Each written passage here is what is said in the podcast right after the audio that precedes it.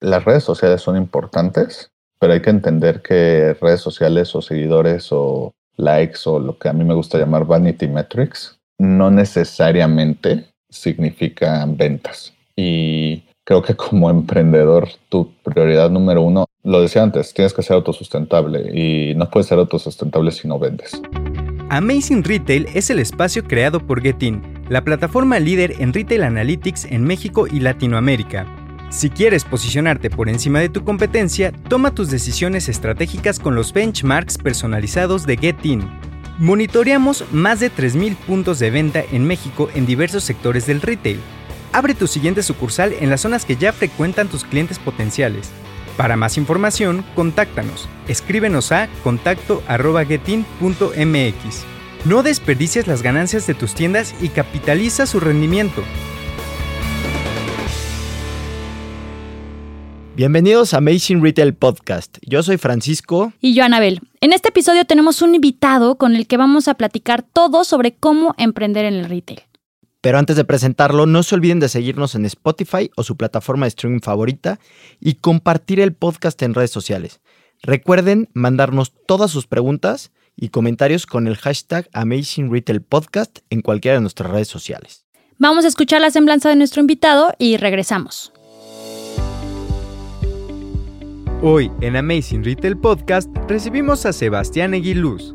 Sebastián es cofundador y CEO de Entrepreneur una organización que está cambiando el mundo haciendo el emprendimiento accesible a cualquier persona. Inspira en la creación de nuevos emprendimientos a través de eventos, workshops y otros canales. Algunos de sus proyectos son Winnovation, el podcast de Keep It Up Show, Entrepreneur Disruptive y Entrepreneur Master Grind. Sebastián también es host del podcast de Keep It Up Show y Nipe Idea. Desde 2017 es presidente y cofundador de la marca de ropa Art Snack. Bienvenido a Amazing Retail Podcast.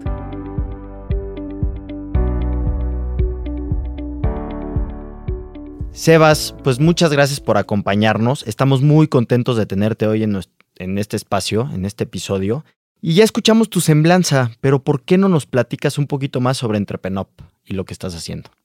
Claro que sí, Frank. Bueno, primero que nada, gracias por la invitación a ti y a Anabel. Pues nada, básicamente Entrepreneur pues somos una empresa que empezamos hace unos cuatro años más o menos, que sale con la idea de que a lo mejor emprender no es para todos, pero que debería ser accesible aprender de estos temas para todos, ¿no? Y que había mucha gente que ni siquiera veía la opción de emprender, de innovar, etcétera, porque pues no sabían que existía. Entonces, y muchas veces se quedaban fuera por un tema económico. Entonces, básicamente creamos este espacio, estos diferentes espacios para inspirar a la gente. Nos gusta decir que somos la última milla de inspiración. Y pues nada, así llevamos unos cuantos años. Esa es la forma técnica que digo. Eh, como me gusta más que lo dice, es uno de nuestros mentores que dice que somos la cosa rara que junta todo el ecosistema emprendedor. Me gusta más esa, pero bueno. Oye, Sebas, y ya que has estado ya un rato en el tema de emprender, si quiero comenzar a emprender, ¿qué es lo primero que tendrá que hacer? ¿Qué les puedes recomendar a los que nos escuchan?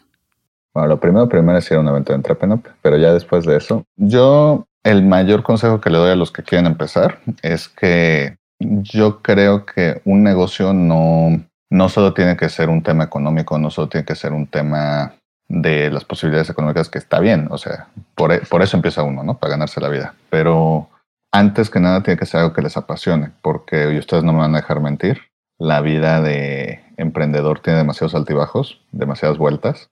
Pues es una vida al final del día, ¿no? Y yo soy un fiel creyente que el dinero cuando van bien las cosas no es suficiente como para que te quieras quedar en hacer algo que, que a lo mejor no siempre va a ir bien.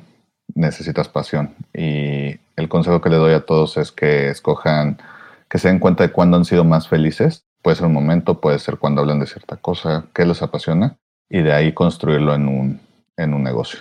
Entonces, ese sería el primer tip. Y el segundo es que no se asusten tanto por si no tienen dinero inicial para hacerlo. O sea, creo que hay muchas formas de validar tu idea, de probar tu concepto y que no necesariamente tienes que ser multimillonario para tratar de hacerlo. Algo para lo que hacemos en Entrepreneur es que vemos más el bosque que que cada árbol, porque conocemos emprendedores de todos contextos, lugares, profesiones, etcétera. Y creo que el común denominador entre todos los que les ha ido bien es uno, que tenían pasión por lo que hacían y dos, que no se rindieron y que no necesariamente tienen que ser multimillonarios para empezar, ¿no? Oye, Sebas, y justo con esto que mencionas al último de que pues ya conoces de todo, de todas las industrias, tipos, colores y sabores prácticamente, ahorita como que está de moda y está bien el emprender y tener emprendimientos tecnológicos, ¿no? O sea, como que todo el mundo está enfocando en esto. Pero con tu experiencia, con lo que has visto, ¿crees que también hay espacio para emprender en otras industrias? Pues espero que sí, porque yo no soy emprendedor tecnológico y si no, pues ya me quedé fuera. Pero sí, viendo tu pregunta, Frank, sí se, yo creo que se puso muy de moda, como tú dices, y hace sentido, o sea, hace sentido porque la mayoría de las aceleradoras y fondos de inversión se enfocan en empresas tech, porque pues una vez hoy tienen un punto que luego es más fácil levantar un capital que tener una empresa realmente exitosa y viable económicamente. Y porque pues, los ejemplos que más suenan son empresas unicornio, que la mayoría son empresas tecnológicas. Pero yo creo que hay industria para todo, digo, tamaño para todo, mercado para todo, y yo no creo en los absolutos, y yo creo que no necesariamente tienes que tener una empresa multimillonaria y ser la cara del emprendimiento del siglo XXI como para tener un negocio que te apasione, que te cambie tu realidad y la realidad de tu familia y cercanos. Entonces, yo cada vez veo más emprendedores que sí, están creciendo los emprendedores tecnológicos, sobre todo en Latinoamérica, porque se están empezando a dar vuelta para acá, pero también hay muchos emprendedores, vamos a decirle tradicionales o no tecnológicos, que están encontrando su nicho de mercado y que están haciendo cosas increíbles y que innovación y tecnología no necesariamente, o sea, están muy conectados, pero no son mutuamente entrelazados. Y justo tocando este tema, Sebas, como bien dices, ¿no? hay industrias que le podemos decir tradicionales, que no necesariamente tienen un tema de tecnología. Y aquí en este punto, ¿qué crees que les ayude a este tipo de industrias para ser disruptivos? Lo primero que les diría, si te parece bien, es que tratara, o sea, que la disrupción siempre es algo bueno y es algo que siempre suma, pero que no debería de ser la prioridad. Yo creo que la prioridad, sobre todo en estos modelos, es ser autosustentable, porque yo me, yo me topo con mucho emprendedor que más que nada emprendedores que son como que más inventores que emprendedores, que crean cosas que están absurdamente innovadoras, pero innovan tanto que de plano es tan diferente la solución que no encuentran un mercado, ¿no? O que no encuentran la forma de hacerlo económicamente viable. Y pues también por eso se, se, llama propuesta de valor, porque tú se lo propones al cliente y el cliente ya ve si le encuentra valor o no, ¿no? Y prometo que, prometo que voy a la pregunta, pero básicamente uno, yo le recomendaría que se enfocaran primero en hacer una empresa autosustentable y que pudiera valerse por sí misma y encontrar un nicho y un mercado que los acepte. Y en la parte de disrupción, pues más que la disrupción, la innovación, pues no necesariamente tienen que romper el molde o inventar el hilo negro. O sea, hay pequeñas innovaciones que pueden ir saliendo desde encontrar cosas en otra industria. Siempre les digo que se enfoquen en otro. Ustedes dos han estado en eventos míos, que eh, uno de ellos el Disruptive, literal nace que yo agarro y mi inspiración fue cómo funcionan las plataformas de crowdfunding para hacer el evento, para validar qué está funcionando y qué no está funcionando. Entonces, es bueno inspirarte a diferentes lados y a falta de un mejor término, robar las mejores ideas de todos lados, no robar literalmente, pero tomar prestadas e inspirarte, porque seguramente si tratas de hacer lo mismo que están haciendo todos en tu industria o si solo te basas en personas de tu industria, pues va a estar muy difícil. Creo que tendrías que ser, tener el ego demasiado grande para pensar que viendo lo mismo que ven todos los de tu industria, vas a encontrar cosas que ellos no. Entonces, a lo mejor puedes enfocarte en lo que se están haciendo bien en otros lados.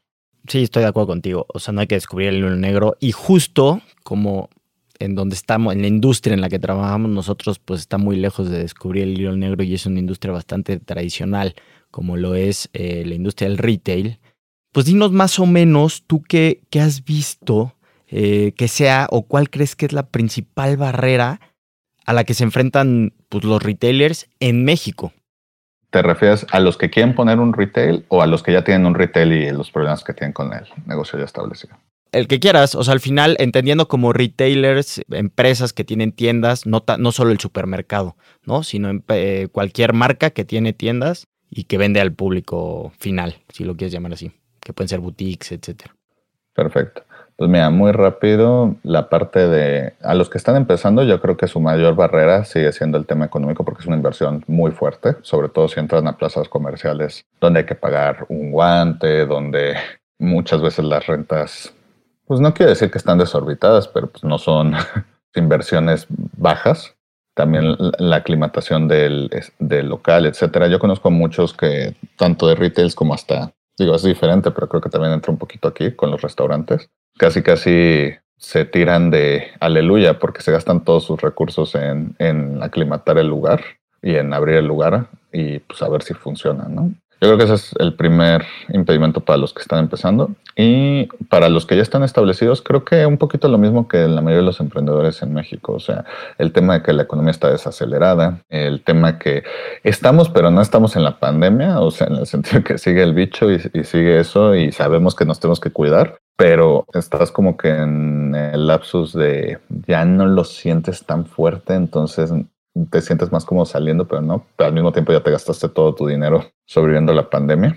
Entonces, yo creo que es un poquito eso y que cuando empezó la pandemia, yo creo que el error más común de los emprendedores, sobre todo los emprendedores de retail que yo vi, es que trataban de recrear lo que ya hacían en físico en un formato digital, ¿no? O sea, básicamente nada más mudé mi, mi tienda al, o sea, no sé, puse todos mis productos en, en mi página web y espero que todo funcione, ¿no? Y eh, cuando realmente pues, una transformación digital correcta implica, pues prácticamente tienes dos negocios, ¿no? Y, se, los tienes que administrar de forma distinta, porque ahí no tienes al vendedor que te da la info, ahí no te puedes, por ejemplo, si es ropa, no te la puedes probar, o sea, está... Yo creo que el e-commerce perdió muchas barreras que eran eh, el miedo de que te clonen la tarjeta, pero al mismo tiempo te invito a o sea, como emprendedor, si empiezas a hacer envíos nacionales, pues está muy padre, pero también implica una logística que antes no tenías, ¿no? Y ahora muchos de los que nada más recrearon, siento que están volviendo a de, ¿qué hago? O sea, vuelvo a como estaba antes, lo dejo con el otro, un poquito a los dos, y pues es que de, de nuevo, como estamos, pero no estamos, como no sabemos si sale una nueva variante todavía más fuerte, ¿no? Pues es incertidumbre, ¿no? Y como emprendedor tienes que tomar decisiones con la información que tienes y como no la tienes, por eso está tan importante lo que ustedes hacen, porque le dan información a los clientes. Gracias, Sebas. Y cambiando un poquito más las preguntas, y creo que esta pregunta puede ser en general, no solamente para tiendas físicas, ¿qué pasos crees que sean los que deben de seguir todas las personas que están buscando posicionar su marca en el mercado? ¿Qué les podrías recomendar? Lo primero es que las redes sociales son importantes, pero hay que entender que redes sociales o seguidores o likes o lo que a mí me gusta llamar vanity metrics no necesariamente significan ventas. Y creo que como emprendedor, tu prioridad número uno, aparte de obviamente generar valor para tus clientes, lo decía antes, tienes que ser autosustentable y no puedes ser autosustentable si no vendes. Y está muy padre lo de la validación que vienen en medios de comunicación y muchos likes y obviamente pues de tener 100 mil likes a tener mil, pues mejor que tengas 100 mil, ¿no? Pero no necesariamente eso significa que vas a vender o no necesariamente significa que tu producto sí está siendo aceptado por el mercado. Entonces, yo creo que no hay mejor, por más digitalización y por más tecnología y por eso, para mí la mejor forma de venta sigue siendo la recomendación de boca en boca, cuidar mucho a tus clientes, escuchar a tus clientes, no necesariamente hacerles caso con todo, porque pues, obviamente tú tienes más información, pero yo creo que por ahí sería el asunto, es empezar y hacer las cosas bien, escuchar a tus clientes, hacer productos que valgan valor, enfocarte bien a tu nicho y evitar las distracciones. Serían mis consejos a lo mejor muy generales, pero por donde iría para empezar a posicionarte, porque la verdad es que México es un país con 130 millones de habitantes, donde están todos los niveles socioeconómicos. Entonces, prácticamente te puedo asegurar que vas a encontrar un mercado para lo que tú vendas. Sí, de acuerdo, Sebas. O sea, creo que muy generales, pero muy atinados tus comentarios y tus recomendaciones con respecto a la marca. Oye, Sebas, ya que nos estás dando tips y comentarios, ¿por qué no nos dices tres factores que consideres se tienen que hacer casi casi sí o sí para que un proyecto sea exitoso. Perfecto. El primero, creo que ya lo comenté, haz de tu pasión un negocio, porque de nuevo van a venir los bajones. Entonces necesitas no decir, ah, sí es cierto, por eso me, gustaba hacer esto, ¿verdad? no, o sea, necesitas uno encontrar pasión de lo que tú haces. Una frase que oí en una serie que se llama Startup, que la verdad no hablan mucho de startups, pero me quedo con una parte que sí, que es el de por qué yo, ¿no? O sea, y no típico de Golden Circle de Simon Sinek de por qué lo haces, sino de por qué, o sea, por qué Annabelle y por qué Frank hacen Get In y nadie, o sea, si Sebas lanza su competencia de Get In, no podría hacer lo que, lo que ellos hacen, ¿no? O por qué ellos, si sacan su competencia de Entrepenop, ¿por qué no harían Entrepenop exactamente como yo lo hago, ¿no? O sea, ¿qué es lo que te hace a ti como emprendedor especial y por qué es para ti importante sacar este negocio? y no puede ser solo un tema económico. El segundo es abrirte a pedir ayuda, ser vulnerable, ser transparente.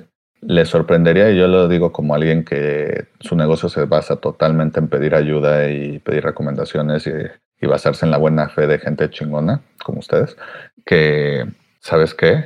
La verdad es que no saben cuánta gente está dispuesta a darte su ayuda si simplemente lo preguntas. Y yo creo que eso es muy importante escucharlo, sobre todo en Latinoamérica, que nos enseñaron que pedir ayuda era que estabas tonto, que no podías, y pues no, pedir ayuda no es que no puedas, es que no estás solo, o sea, cuentas o sola, cuentas con alguien que, que está dispuesto a ayudarte y nada necesitas pedirlo.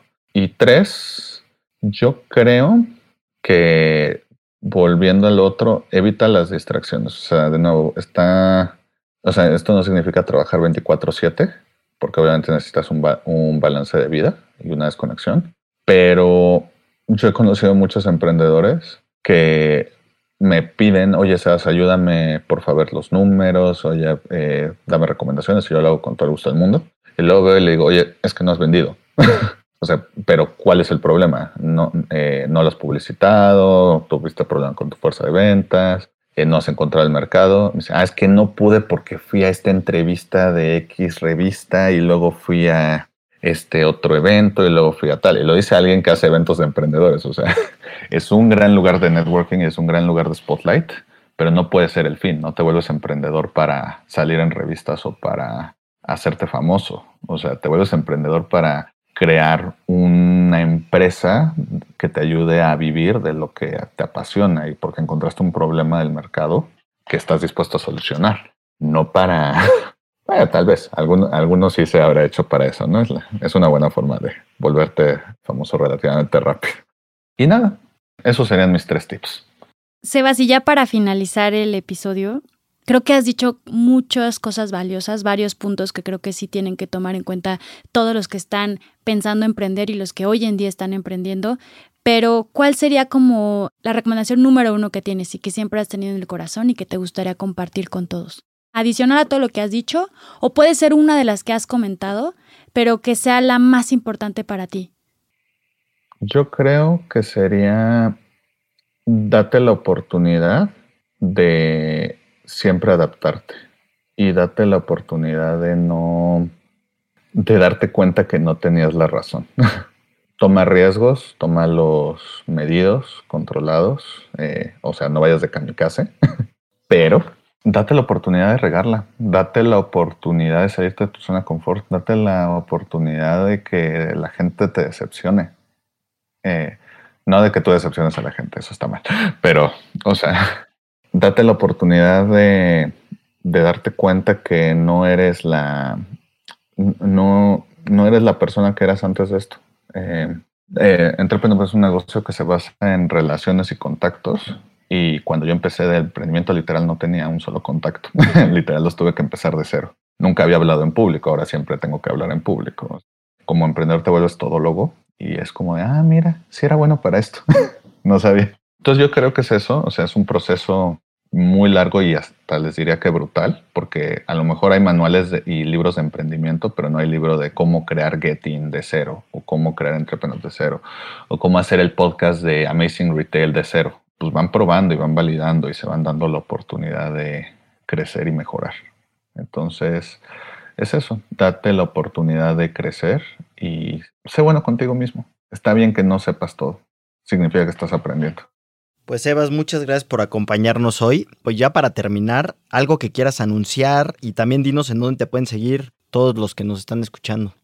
Pues mira, nos pueden encontrar en YouTube, Spotify, Facebook, Instagram, LinkedIn y creo que TikTok ya lanzamos, eh, llamado Entreprenup, así, bueno, Entreprenup se escribe.